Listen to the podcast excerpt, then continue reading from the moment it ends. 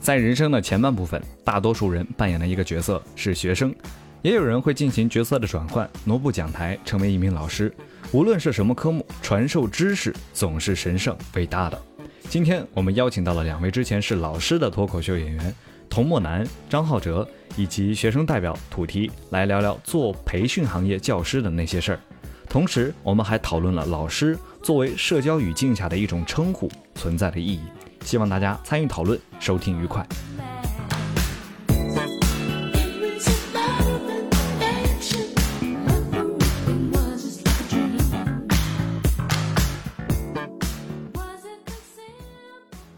Hello，大家好，欢迎大家收听效果编剧活动中心教师节特辑，我是今天主持人土提。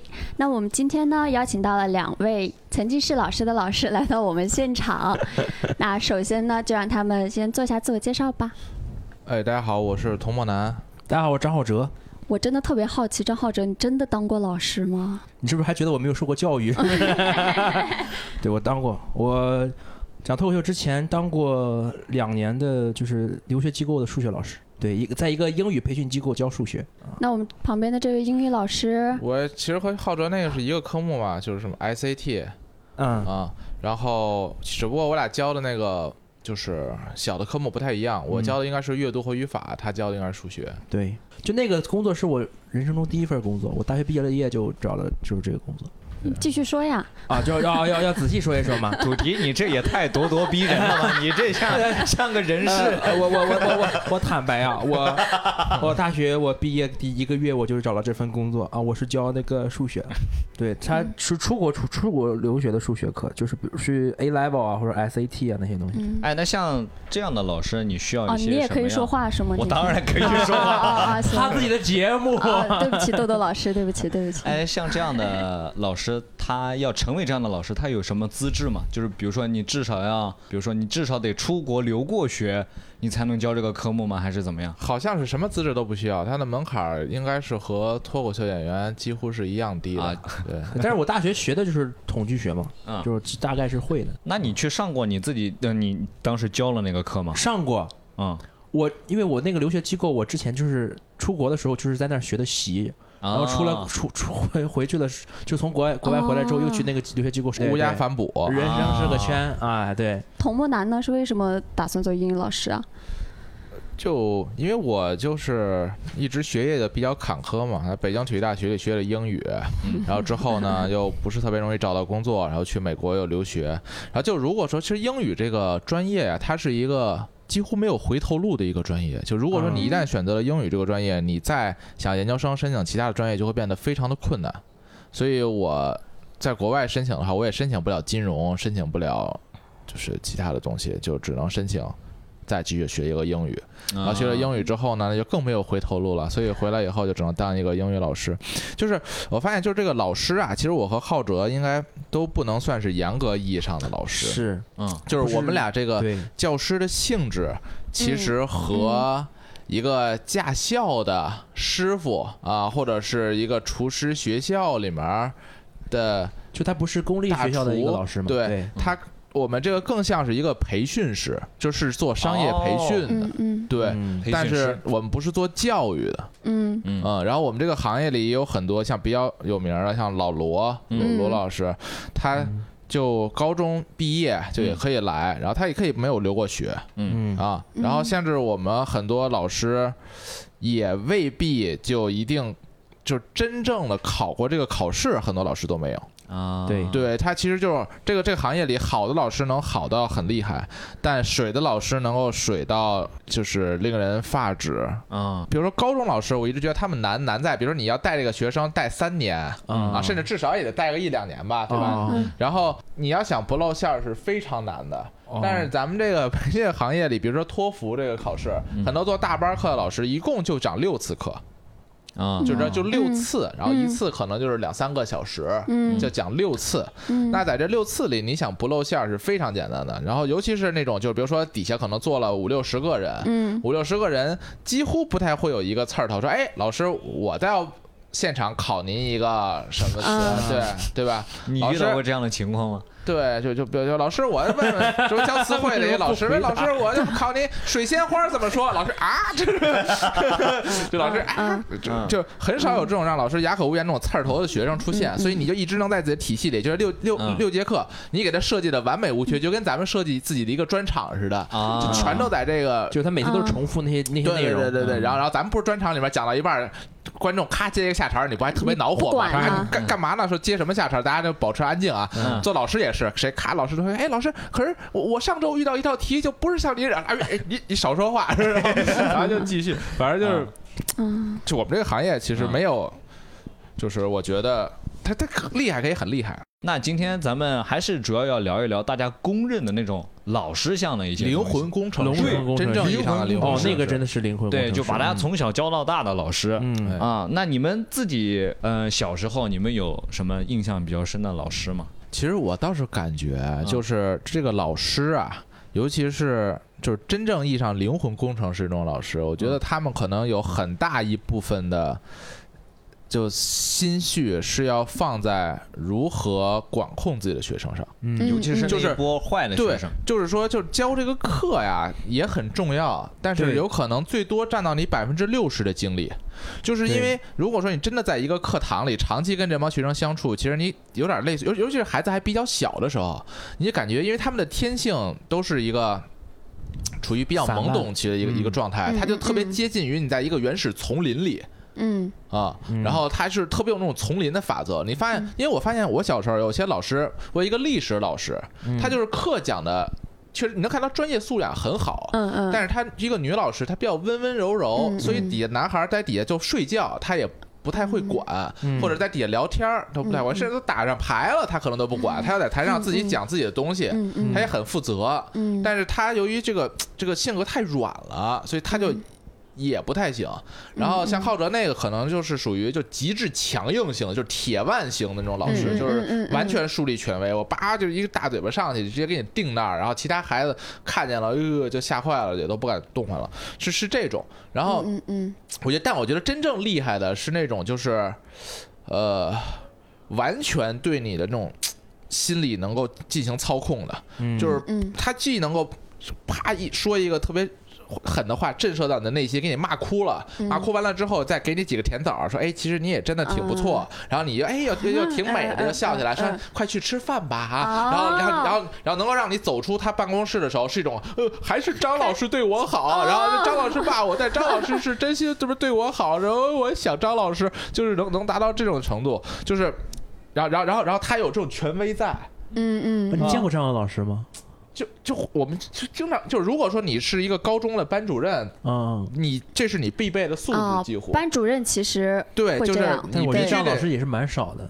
你就必须得这个趴孩子那个后窗后窗看的时候，给孩子那种就是呃就是那种就是完全的那种威慑力，然后又能跟孩子们，比比如有有有有问题的时候，又跟他谈心，说哎嗯。怎么了？最近啊？嗯。学不动了，嗯。学不动了，嗯你就怎样怎样，然后但是说，哎，我觉得你有点什么散漫了，但你要他骄傲的时候，你就得抨击他，反正就是有时候有时候骂，有时候给甜枣，骂给甜枣，然后交替进行。嗯嗯但是在老师的这个内心里，其实是能够非常明显的感觉到每个孩子智商的差异的。真的吗？对，嗯，差异很明显。是嗯，呃呃，就就因为我两个老师都当过，我当过一对一的老师，嗯然后也当过就是整体上的老师，嗯，就是就是当你真的把一个东西给不同的人反同样一个东西哦。反复这一道题反复讲过几十遍的时候，哦你就会知道哦。这每一个人他这种接受领悟力上接受力。上的差异简直是嗯。天差地别。然后你当老师会有一个特别明显的感觉，就是这个世界真的是不平等的。嗯。嗯嗯，对，嗯，就是你你能明显感觉到，就是你能看感觉说每个人头上是有个进度条的，对。有些人都快满了，有些人才刚刚开始，这才是最难受的，因为。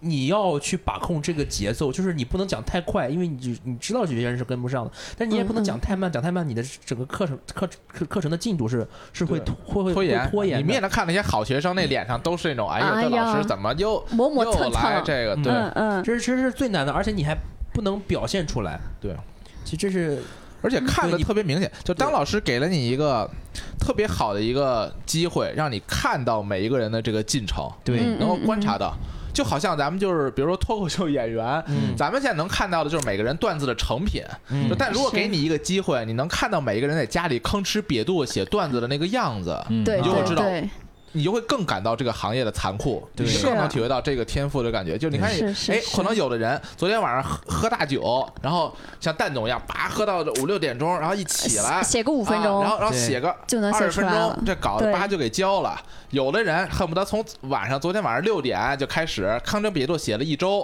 啊，就哪儿嗯也不去，在家里就沐浴更衣，然后这这这这这写，就特别一创作态度极度端正，嗯然后写出来了，哎，好像还还不是那么的过关。嗯就你你嗯如果嗯说就看到这个的话，其实老师就是你，尤其是做一对一的老师，我觉得你就特别明显能感觉老师在能看出来的情况之下，就是你你不说你很聪明，但是不努力嘛？有没有老师对你影响很大？就是可能帮一下子把你从一条歪路上面救回来的那种老师。我记得我在初中的时候，就我是个很内向，我比如说我站起来回答个问题，我都会脸红，嗯然后就是哆哆嗦嗦讲话的那种人。那有一次我记得是那种分角色朗读课文，嗯我起来讲，老师觉得我声音条件不错，嗯就把我拉到办公室里面，让我在就是周一那种升国旗的底下，就是那种国旗下演讲，让我去讲那个，然后就拉回去，然后往让我反复练。但是从那会儿到我现在大学毕业，我一直都是学校广播台的呀，或者主持团的呀，嗯或者包括现在我能在舞台上面讲，我觉得都是受益于那个老师。包括能主持效果编剧活动中心，我们感谢下面那是是，那位老师。就是我今天能站在那里，就是因为那个他姓啥，虽然我也忘了，但是、那也没咋影响啊，人姓啥你都给忘了。但我记得他慈祥的这么脸庞忘了李。老师了，我操！我感觉你这个更像是什么嘛？就感觉特别像是一个有慧眼能够识人的一个老师，啊他替你发掘了你的特长，嗯嗯，伯乐像的老师，对伯乐像老啊师，然后他把你呢放在了一个其实你可能自己本都不知道的，嗯但你确实很擅长的这么一个嗯嗯，对领域上，他他发掘了你的潜能对，。但我觉得他其实也可以不这样，他可以完全找一个很现成的一个学生。我当时连比如说扫把和扫地就呲丝我都不分的，嗯，我就是那种就是扫地我就会说成草地。就是完全不分，啊他就每天晚上都把我叫到办公室，那其实对你影响是对，我这么一想，对就影响很大。真的非常大。连思思都能因为分出来，这当影响相当于确实他不仅。肯定了他的普通话，还把他拉到了台面上去。去我前后鼻音都不分，现、去还还展示。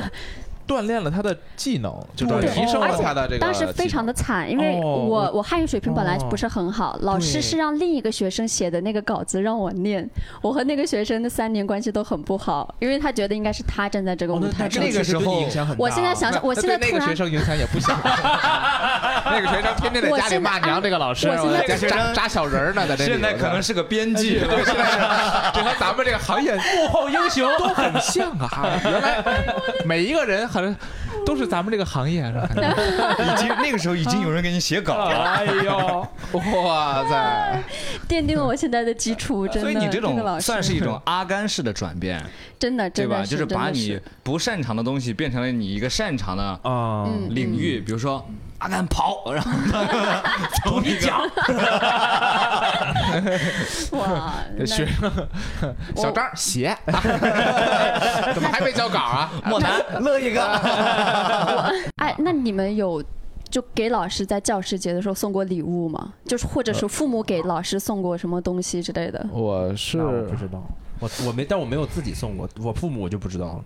我们美术老师让我们写过贺卡，送给我们的班主任。哦，哦那可以。嗯那其实挺好。其实我倒是挺喜欢这种有组织性的群体式的写贺卡的送礼行为，嗯，嗯，我觉得比较好你。是作为老师喜欢，还是作为学生喜欢？没有，作为学生肯定很喜欢，但你要是说自发性的，嗯这种送礼，其实你会发现这件事情就让你头疼的地方有很多啊。比如说这学校里可能就教你的，连体育老师都算上，他得有十几个人。嗯嗯你每一个人要送，我觉得，我觉得就要送就得都送，否则老师在课间交流的时候，哎，这莫南真有心啊！而且送了我一杆说小钢笔，然后他说数学老师怎么怎么可能没送我呀？而且而且你知道，我觉得很现实一点，就是其实我我我不知道你们是不是，我高中我只知道语语数英就是物化生这些老师的嗯姓什么。嗯嗯，什么音乐老师、政治老师，他姓什么我根本就不知道。他就叫政治老师。对，我我为什么就会觉得就是就是豆豆那个老师，其实是让大家集体写贺卡嗯是特别好的一件事情呢？因为比如说一个人送了，那其他孩子就也得送，嗯，他有点类似于像这种内卷化式的一个行为。嗯对，然后或者说我要送的话，比如大家都我我我我要送的话，我也不太好意思送特别贵的，嗯，因为一送贵的吧，我还得偷偷送。啊，不可能在全班几十个人面前，我说拿着一把金一一杆金钢笔上去了，然后塞 给语文老师了，就你感觉这也太 光芒遮都遮不住。对，那 那 那我在其他同学成什么眼睛里成什么了？对对我还得偷偷的给，然后偷偷的给那个老师也也很尴尬，还得偷偷的收。而然后再且我我我觉得我不知道现在怎么着，反正到我小时候，什么初中的时候，根本就想不到给老师送礼这个事情，送礼品我都不会想到。这这很麻烦这个事情。哎，那我们就这样，我们心平气和的来讨论一个现象，好不好？嗯就是你们现在有没有觉得老师的门槛比之前要低一些？你像你们在片场有没有被一统叫过老师？对，这对有啊，有吗？嗯有对对对，你们当时被叫的时候，你们心里是啥感觉？我个人是觉得我担不起。对嗯我其实他们他们他们叫我您，我都很难受。嗯，我觉得我不配成为您，你就够了。不要给我加一个心，真的我担待不了这个心。就是我，因为因为 我不愿成为你的心上人。对对对对，心上的你，就因为因为他他相当于自自动成为一个低姿态的人、人人，把你升格了。对，嗯嗯。但是我这不是我主动要求的，所以我就很难受。嗯，但是你应该经常会被叫到老师啊！以前不管在济南，或者是因为真的当老师的情况之下那个老，师不是一个老师，不是一个概念一念。个一个嗯那个一个是口语的方言，一个是职业，和现在是相当于他对对你一个莫名其妙的尊称，它是完全是三个事情。对你像就是咱们公司不是会每每每到这个时候就会有很多的实习生，对就是可能刚毕业或者还没毕业，对，然后他他见到你，可能他也不知道该怎么称呼你，对。对对，他就先叫你老师，因为他会觉得老师是一个非常保险的称呼。对对对，是。啊就就是我我像别人叫我这个，其实就是我其实想到的是给他们一个方便，嗯。就是因为我其实会为他们来想，因为就比如说我设身处地，哦。我想我是一个二十一二岁，我大学刚毕业。然后我面对你们的时候，你们其实在这个脱口秀行业里已经有了名气，嗯。且你们岁数也比我大。嗯，对，啊。然后我这时候称呼你，就我就很，我就我就会很纠结。嗯比如说我我我，当我二十岁的时候，我面对浩哲的时候，嗯。我是叫他哲哥呢，嗯，还是叫他？反正我肯定不能叫他就是浩哲，就叫对。浩哲这件事儿，我还不如叫他浩哲老师呢，因为我叫他对。浩哲这事儿辈分就乱了。其。实我我们我我其实想写过老师这个这个想想这个事儿写段子，我其实嗯。大概就想，其实老师是一个最安全的社交辞令，就是你你你要讲别人领导嗯。或者老板，首先第一这个就有点太过于抬高对。了，嗯。而且有点太真了，对。嗯因为老师其实是一个虚词，相对于领导和和老板来说是个虚词，嗯。嗯，就是会显得没有那么的高，但同时又把你抬高，对。是个最安全的说法。因为对，。嗯。因为我是感觉，就当两个人没有那么熟悉的时候，嗯。很陌生的时候，社交上的一个原则就是不出错，对，啊就是不要冒犯到。就至于你是否过于的礼貌。礼貌了，其其实不重要，嗯。其实不重要。就是我就是让你你你你，就是我不想冒犯到你。嗯嗯嗯，对，所以我不太可能，比如我叫他哲哥，那那说那那赵浩哲说谁是你哥呀？对对，大家有那么熟吗？你就在这儿跟我称兄道弟的，对就感觉他甚至他可能还会觉得，说不定会觉得，哎，这小子是不是有意要巴结我，还是怎么着？这就觉得很奇怪，就给人种有一种不啊不舒适。老师是在亲说对高低，我叫他浩哲最中庸的一个词。我叫他浩哲，他也觉得这要你跟谁俩呢？是吧？嗯这还是男，就是就是比如像这男男这种男生之间对对就如果是我跟一个女孩儿，因为这女孩儿是三个名字的话，姐我我叫她姐呢，她觉得哎，你是不是觉得我岁数太大了，或者怎么着，就就不太好？然后我叫她后两个字儿呢，对吧？我然后但我我就亲切了感觉有点太是不是太亲昵了？觉得嗯就觉得不对啊。啊，然后其实直叫老称师这个全名儿行为，可你觉得有点是一种自我保护机制？对。其实就是，其实就是让大家很多就是有社交那种恐惧和尴尬的，嗯因为对于有社交恐惧的人来说，怎么叫对方，嗯是一个特别大的一个心理上的一个障碍。对哦但你有这个老师这样一个东西，能进行一个保护，就大家都叫上老师，其实我倒是觉得不错。嗯那就就就是如果都叫上老师，其实就没有老师了嘛。那其实也大家也知道，老师这个东西 在变得都叫老师就没有真正的老师了在在在变就这个，词被大家稀释掉了。对被被嗯稀释掉。别人原来觉得老板是一个对特别大的一个词，但现在门口嗯。卖馄饨的那说，哎，老板给我来三碗馄，不也是叫老板了吗？嗯嗯但是我觉得还有同理是小哥哥和小姐姐，只不过这个这两个词儿被那个那个短视频有点弄弄弄得油腻化了。嗯。就很多时候你你你你见到一个陌生的一个跟你同辈的人，但是你不太清楚他具体的年龄，嗯。你叫小哥哥叫小姐姐，其实是一个很微妙稍微想跟他亲近的一个说法。啊只不过现在因为你我们用的太多了，其实也是泛滥了，也是也是也是给他对对。但是刚出来的时候，嗯那是一个是个非常安全的称呼。对，刚出刚出来的姐姐对对对对，啊。就职业嘛。从你们自己的角度出发，你们觉得就是应该在社交场，就是社交场域里面，呃，大家应该就是互称老师吗？就是我觉得他肯定是一个过渡，嗯，就像大家到最后可能会叫我莫南。啊，但是很多有些人一开始喜欢叫我就是什么嗯。什么童老师、莫南老师，但嗯。就是就是肯定是有一个过渡的，嗯嗯嗯。嗯，然后你。你像我我我我我我我跟大家其实就就也是，就我可能第一次我见到一个人的话，嗯我摸不准，我就先叫先叫着老师，先叫，其实我我觉得判断你跟一个人亲近关系的时候是什么时候，他开始不叫你老师了。对对，啊因为在我在咱们公司的实习生，我能够清楚的感受到，嗯。就是一开始他叫我老师，叫我老师，然后我们共事了一段时间，聊过天之后，就嗯。当他第一声叫我浩哲的时候，我就知道，OK，我们就是我可以叫她小姐姐了。对对，救哎呀，你让我前面全给我破了，真的是。你像你像我那个就是那个珊珊老师，就做那个编还剧老师这对珊珊商商务对段子可能还不够珊珊多啊，对，珊珊找我的时候，有有一阵儿，嗯因为咱们公司其实有一个不成文的规定，就是尽可能不要管人叫老师，因为咱们是一个特别强调平等对话的这么一个一个地方。然后然后珊珊叫我的时候，永远给我喊是童墨男，就是一个叹号。童墨男周五下午两点录什么什么东西，然后我我 我那会儿我就我这看也不。太平等啊。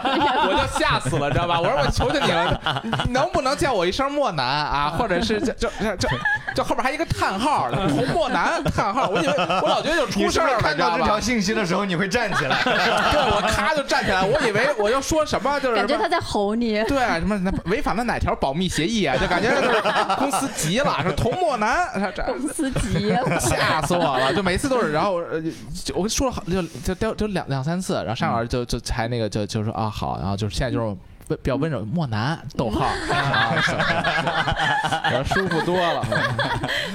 哎呦，莫南下午三点能不能来演出？我说哎呦，哎，你再演的多一点，或者你稿再教的勤一点，可能就是难。难难难，那得特别勤才行，那得太勤了。对，这真是要了命了。哎，你们希望别人就是直接叫你们的名字吗？说实话，我希望，是吧？就张浩哲嗯，，How's going？对你喜欢？我喜欢，我真的我我我很我很受不了别人叫我老师或者是别人叫你老师，你的反应会是啥你？应该是优先浩哲多过于张浩哲吧？我都这我俩这个都可以，这俩都可以。这个都可以。那可能是我小时候被就是我骂过了，我我我我是喜欢上来就跟我对吧？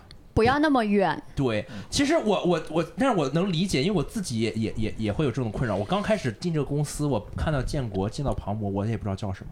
嗯我一开始叫的也是老师。嗯其实我嗯我之我其实叫的之前我会思考，我不想叫老师，因为我觉得是他们其实应该也不会愿意让我叫老师，因为我大概我们相互是什么样的人和性格，大家也是了解的。但是万一出问题呢？嗯，老师是最安全的。我会有对嗯，但是他你先说，但是建国直接说叫什么老师叫叫叫国仔就可以了，然后就就就哦 OK 了。对，就是其实第一就是还是需要试探一下的。还是得有一次这样的经历，对需要就两个人先达成共识，，对对对，是吧？甚至有可能像像国哥跟你说叫什么老师，叫我国仔就行了。你接着叫一次老师，然后他再纠正你一次，你就哎，好像是真心的，哎呦，这 知道吧？这还是你还是你谨慎啊！对，就你确保他不是虚晃一枪。然后这这这这。哇，他说妈呀啊，真的吗？建国老师，哎，怎么又又叫老师？哎呦，还是我们还是心细啊，哎，对对对，那这不能说让你叫你就叫啊啊！万一是圈套呢？真的，你很有可能是圈套啊！这很多，也就咱们公司都是这种真心。你很多就是真正你上过班的，好多领导哦跟你说，接受过社会的毒打之后，你你你不能真把那种就是说，领导当朋友，你就就你不能说，哎哎哎，我的妈呀，土提你未免有点太 aggressive 了吧？因为有时候你真的像，就是咱们咱们国家这个礼礼仪啊，真是不好说啊。说这就啊，现在就走啊，不不再坐下来吃点东西了。说啊，你说啊，那我再坐下来吃点吧，那就肯定也是不行嘛。哦你不知道是怎么着对，得三推四就，啊？对 啊，但我不知道你们有没有这样的感觉，就是我被人叫老师的时候，我的大脑会瞬间的开始回顾自己的一生，我的天，你就是 这是要看看死自己了呀！能不能能配得上这个称承号托起老师这个称号。啊？嗯然后最后我就是，因为我印象特别深，就是你记得咱们节目组有一个专门给咱们带麦的音频老师吗？啊啊，其实那个老呃那个老师他资历是非常老的，啊他从八零后就开始跟咱们的节目了。啊就其实他在这个行业里相当于是咱们的前辈了。啊！但那一天他说：“豆豆老师，你的麦是要别在左边还是别在右边？” 我就突然大脑就开始闪回，我这一生拿过什么荣誉？我能不能配上老师这个？突然我就觉得，呃，你就叫我豆豆就行了。啊然后后面就就其实还是得达成一次共识，对还是有一次这样的试探。是对后面他就都叫我豆豆。那那行，对对对。因为老师这个称号其实还是很重的，嗯大家还是尊重老师。哎，你说，比如咱们叫楼下那个馄饨店老那个老板的时候，嗯，你说他会不会也经历这种闪回？哎，你老说这个馄饨店对的老我也好板是好奇哪一啊家馄饨店？没有，我就楼下还有馄饨店呢我是一个虚指呢。对，我就虚指或者楼下咱不有 面面面馆吗？我的天，你举例举的好具体搞这么共识，有一个什么面馆反复提及了阿三条，面馆咱们楼下哪有馄饨店？对，就你说他是不是也会闪回呢？说我这点小生意，我居然还被人叫做老板，我何德何能？就是他们会这样啊？我觉得，我觉得我不是，我觉得是“老板”这个词是没有道德层面的价值的，就道德层面的含义的。啊，就是你你你你只有，金额上，对你这老板就是一个普通的身份，但是但是你说老师，他其实是有一些这个人是高尚的含义。对，嗯，其实在济你们济南不是就可能慢慢也就都没有了。你像师傅啊，这种，还有是还有，反正这个东西，反正就感觉越叫就越廉价，对。对。然后叫着叫着叫着就都没有。我们原来我们会会再发明一个新词，对你，你要那你看，你看改革改革开放的时候，你叫老板，那确实还真的那是真是老板，因为当时也没什么老板。对，嗯。现在反正就就感觉叫的多了就那啥了。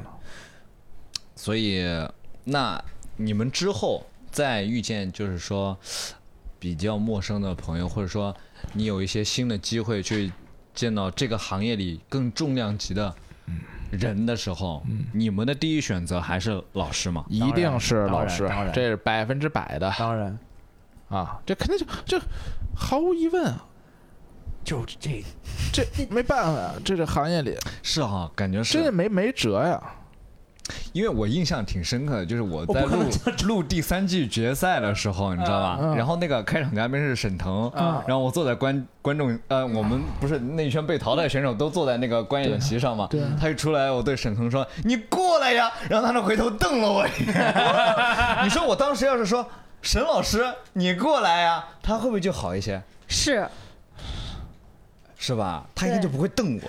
就哎这沈老师一个喜剧化的沈老师你过来呀，这两个词儿也接不上，主要就是是 你要先沈腾现在推门进来，我不信咱们里边有任何一个人敢叫他腾哥，你知道吗？我还真不信了，我就不信有一真的任何一个人不我就不信谁站起来，站起来，对，都得站起来。哎呦，沈，哎呦，来了，沈腾老师，我就不信谁敢说，哎呀，腾哥来了，这这这不扯？谁跟你哪有那么熟？腾哥来了，对，我把门带上，这不可能。不可能，我操，我就不信了，谁有这魄力？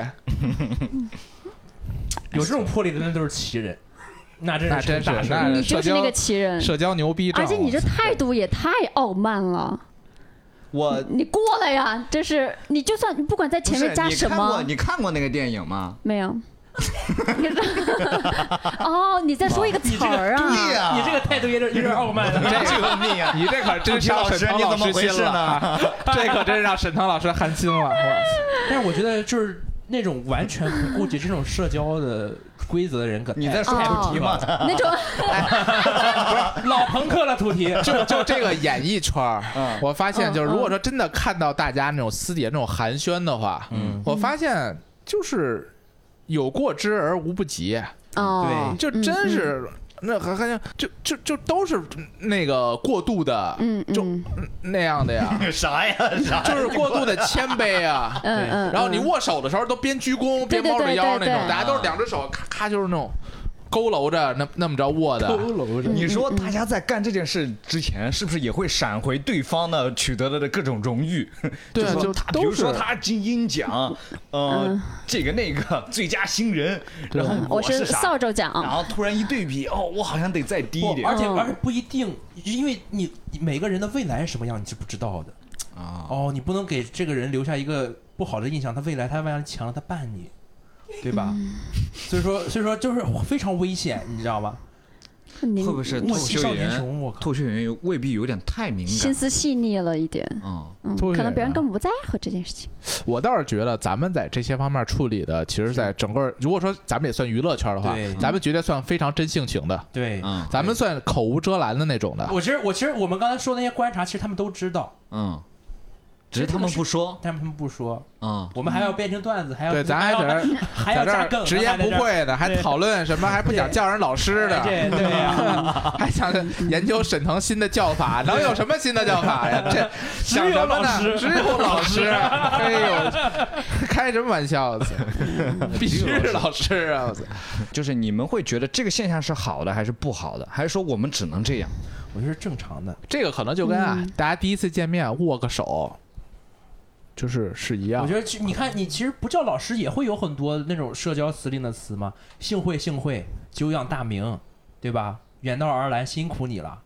你首先但这些都不是人称啊，哦，你的意思是我们把这个“老师”这个词儿在这个降格了，我感觉是，哦就感觉谁都叫老师了。因为很多人他即便没当过老师，啊我们也用一个职业化的一个名称来代称他。那可能是你们觉得这件事情是好的吗？如果说你是按照三人行必有我师这个标准，嗯那确实是，我觉得任何人都可以教任何任何人一些什么东西，嗯，所以从这个点是说得通的。但是我觉得老，对因为用“老师”这个词儿，是因为我是有向你请教的意思，就是因为我我相当于我是以一个学生学生的姿态来面对你，嗯我们才会用老师。就是我觉得之前我们是用一个下属、哦下属的姿态姿态面对你，我们就会说老板。啊、或者说你的某些东西影响到了我，啊，对吧？对。我就可以，对，所以说称你为老师。所以这个老师这个可能你没有直接的的教教会我，对，啊，但是可能我看了一些你的作品，对，我的一些喜剧审美有被你培养到，嗯，对，哦，其实有时候“老师”这词真的是它非有非常积极的一面，比如说，就是咱们该如何称呼贺小西和叶枫？你说要不称呼他们为老师，我还真找不出一个词。就是就他们就是作为他们是董 CEO 就是董事长，对。你说咱这这见着他们这怎么叫？没法叫的。我都而且其实你发现没有，现在“老板”这个词儿也变得戏谑化了。对，就是我要嗯碰到、碰到碰到叶老师叫什么老板，对你就觉得他其实我是在跟他开玩笑，但是叶老师这个词儿就是我正常的跟他去称呼，而而且叫老板，你要真真叫他老板，咱们这公司显得就非常的铜臭，对吧？又不像是一个艺术公司，对就是嗯，做那样，你你你让哦，咱们公司是艺术公司呢，对，不是我不知道叫什么，反正就是 文化传媒有限文化传媒吧，反正就是哎 对，，做所以所做文化的公司。以他们两位你们都是会叫老师的是吗？那咋办贺老师啊？那那咋办啊？我都是叫贺总、叶老板、叶总，我都会我我如果他从我偏旁边过去，我需要打招呼，我都是我都说啊老板好之类的。不是我，你就你就看出来我真的不太会社交。我现在哦因为就是你就不管他就是你是叫小贺跟小叶吗？不是，除非我知道我今天要见他，嗯啊我才会想，我很怕我就转角遇到老贺，你知道吗？啊因为我经常就是就就是遇到老叶，我会很机械的这个样子，就就抬抬下巴，哎就像你打碰到你的真的 homie 一样，就是咱们可以，嗯咱们可以来了。来来了，这一次咱们可以就问一下，嗯。如果真的能遇遇遇着贺老师和叶老师的话，你就问问他们到底是喜欢咱们叫他们贺总、叶总，还是喜欢叫贺老板、叶老板？还是喜欢叫贺老板、贺贺贺老师叶、老师，小贺还是喜欢叫风啊？不是不是，这个反正风仔，对风仔这西个仔，西仔，这就反正你就看看他们到底喜欢哪个。其实可以问我我我预测他们可能最喜欢的还是老师这个，哎，对。就是，其实这个词儿是最中庸、最安全的，就是没有任何，或许啊因为他没有任何过多的意涵，所以他才合适。我猜他俩不想被叫老师，我觉得，我觉得是，因为你一堆脱口秀演员，就就比如说周奇墨或者是这样这样等级的人，嗯你叫叶枫叫叶老师，他也会慌一下吧？不会吗？人情世故怎么这么难呀？对，怎么？我觉得太难。叶老师这就慌了啊！坐 拥这么大一公司，这怎么被被齐墨老师一来，咱还怎么坐地上了呢？还能你说你你问完那个问题，我整个人都缩起来。我说，哎呦人活一世可太难了，太难了吧？这齐墨老师得苦恼成什么样？齐墨老师，哎，那你们说周老板最开始被叫成周老板的时候，他的心理活动是什么样？哎，他就叫周老板，哎，也不叫他周老师。但你们知道老老板老板是在戏戏剧行当里是有对有，特别就是说思他厉害的一个意思嘛，对吧？对，周老板，最开始是就比如说咱们就突然第一个人叫周老师，你还叫人天花板呢。对啊，叫他周周老板的时候，啊你说他心内心的活动是什么样的？哦，他是怎么慢慢接受这个称号的？就是为了其实这件事情。它更多的是一个为他人考量，它是一个利他行为。嗯。就是我嗯舒服不舒服、别扭不别扭，其实就是我就给你给你们行一个方便。就是我知道哦，你们其实确实是我的晚辈，然后确实可能我在行业里，嗯嗯，你们对我需要抒发一些敬仰之情，那就给你们一个渠道。至于我别扭，那我就忍着了。期末老师估计可能就是这样，是吧？非要叫我周老板，那我我能怎么办？你就叫呗因。为人的社会关系不是自我决定，是他人决定。就他人管你叫什么，你才是在社会上的是什么，在社会上的地位。就是你这个是你自己没有办法啊，控制的。哦，原来是这个道理哦。咱们这由教师节 研讨成了这种社交礼仪啊。嗯，嗯，都是你们山东咱们确。实很难在真正的教师。教育行业离我渐行渐远。嗯，对，行，那反正，那咱们今天就得出一个结论，就是老师最保险，对，对吧？最保险。哎，其实听着也挺好听的呀。你比我觉得比老板会显得有文化了一点。最后呢，本来是想让你们借这个机会啊，我们这个教师节这个机会，嗯给最喜欢的老师送下祝福。但是哦经过刚才的这番讨论，我觉得他们也没有什么喜欢的老师也也可以。啊不不也不，我是要也可以做了注意一下的。哦，真的对，注意一下，因为教师节嘛。嗯对我先说一下我学生时代我比较喜欢老师，我初中的班主任，嗯嗯他其实对我来说，其实首先我很喜欢他，然后嗯他也很喜欢我，然后我们现在有时候还会联系，有时候会去看他。就是我觉得嗯一个老师能做成长大成长之后成成为朋友，其实是很很很值得珍惜的事情的。所以我嗯就希望他嗯就是生活顺利吧。对，嗯也没什么多说的。然后还有就是我之前的同事们，我之前真的觉得我之前当老师的时候，那个工作是非常非常好的，嗯只不过不太适适合我的性格，然后我有可能其可能其他的追求爱好。嗯但那个工作本身来说是非常好的。然后当时我的领导也非常的呃支持我，他当时我辞职的时候，他就说，如果你想真的想去做脱口秀，你就认真做，嗯你嗯别吊儿郎当的，最后还回来。嗯。哦，结果现在见到老板也是，哎，对，我所以我就希望他们都可以生活的顺利吧，嗯，然后祝他们教师节快乐。好，嗯，对，然后那那我我也就祝就是所有的老师吧，然后就嗯教师节快乐。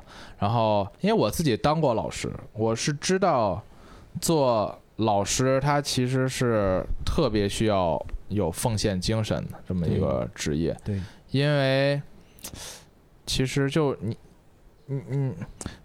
他我我能我体会过老师那种就是看着自己的孩子一点点儿，就是他们每一一批一批走向新生活，嗯，然后但嗯是你自己停留在原地的那种感觉啊，其实这种感觉对于一个老师来说，是，有的时候是不好的，对嗯我当时其实教了我我我我做了五六年的培训老师，然后我看着我我学生一个一个去美国去上大学，有时候这会给我带来一种就是，因为我老觉得我一成不变，所以我老觉得就是如果说能那些就真的坚守在这个岗位当中，嗯你像我我高中的老师，我现在回去看他们还在就是高中，那那都多少年？他们我我去之前他们就教了十几年了。嗯啊，然后他们现在还在这个岗位上，年复一年，还当年复一年对，老师对还在，这他们是是是有有很很多奉献精神。像我我我们就耐不住啊，就老老想寻求新的变化，就出来了。嗯但很多老师是到最后其实都不是为了是为了金金钱啊或者是什么，其实就是。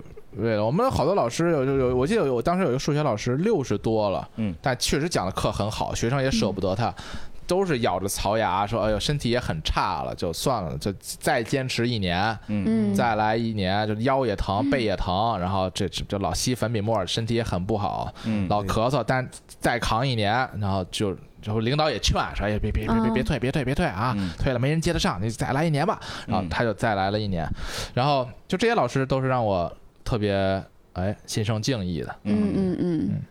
我明白，就是我感触很深，就是很多老师他只有在舞台上的时候，他会觉得自己特别鲜活。对，因为我爸他当过两年的英语老师，然后还兼职教一些体育什么的，然后我感触就很明显，因为他其实现在在他人生阶段的秋天。已经五六十岁的这样一个概念，但是他每一年都会有那个同学会，我能感受到那几天他是最快乐、最开心的时候，哦。因为在那个场域里面，在同学会的场域里面，他是最众星捧月的一个人，大家都会来问候他，说你今年过得怎么样？其实他可能这一年过得不好，啊。没有说特别如意，但他那几天他特别开心。他会给他说：“哎，我儿子现在干嘛干嘛？你看我已经把你们培养起来了。哦。啊，我的儿子也还行。什么？他就是那几天他特快乐，就桃李满天下，真的是一种很像幸福自己的孩子回来了一样。对所以我觉得哦其实成就感跟收获感是这个职业对。很重要的两种感觉，我觉得，嗯。所以还是向他们致以非常崇高的敬意。对对对，对，没错，哦，感谢我们各位老师感，谢。嗯然后也感谢我们今天两位老师涂过来老你不说一句吗？当时在国旗下讲话的那个老师。哦，哎呦，不是我真的 现在有不没有啦同的看法，没有就是对我对我影响大的老师，还是那个学改观了生是吧？还是写稿的那位朋友？改观了。谢谢他把机会让给我。没有没有，就影响影影响大的老师确实也还蛮多的，但是我没有想，那豆豆刚刚说的话对我影响太大了。嗯，我没有想到老师看到自己的学生会那么高兴。你刚刚一说，我想起来，我有一个小学那个老师，我们回去的时候，真的十年过去了，他真的还在那个学校，然后自己也有小孩儿了，然后你看那个小孩儿和你当年一样大，就那个感觉，我我也确实，你这样说的，我都想给他寄个贺卡呀，或者今年回去的时候看望他一下了。对，真的还蛮看看母校，还挺有感触的。对对，那今天我们差不多就这样。好，好感谢我们两位老师的分享，谢谢也感谢各位。那我们今天的教师节特辑到这里就要告一段落啦，谢谢大家的收听，我们下期不见不散，好，感谢大家，拜拜拜。以上就是本期节目的全部内容。如果你有任何的想法，或者你有想要收听到编剧们聊的话题，都可以在评论里告诉我们。大家可以在小宇宙、喜马拉雅、网易云音乐、QQ 音乐等听评平台收听到我们的节目，我们下期再见。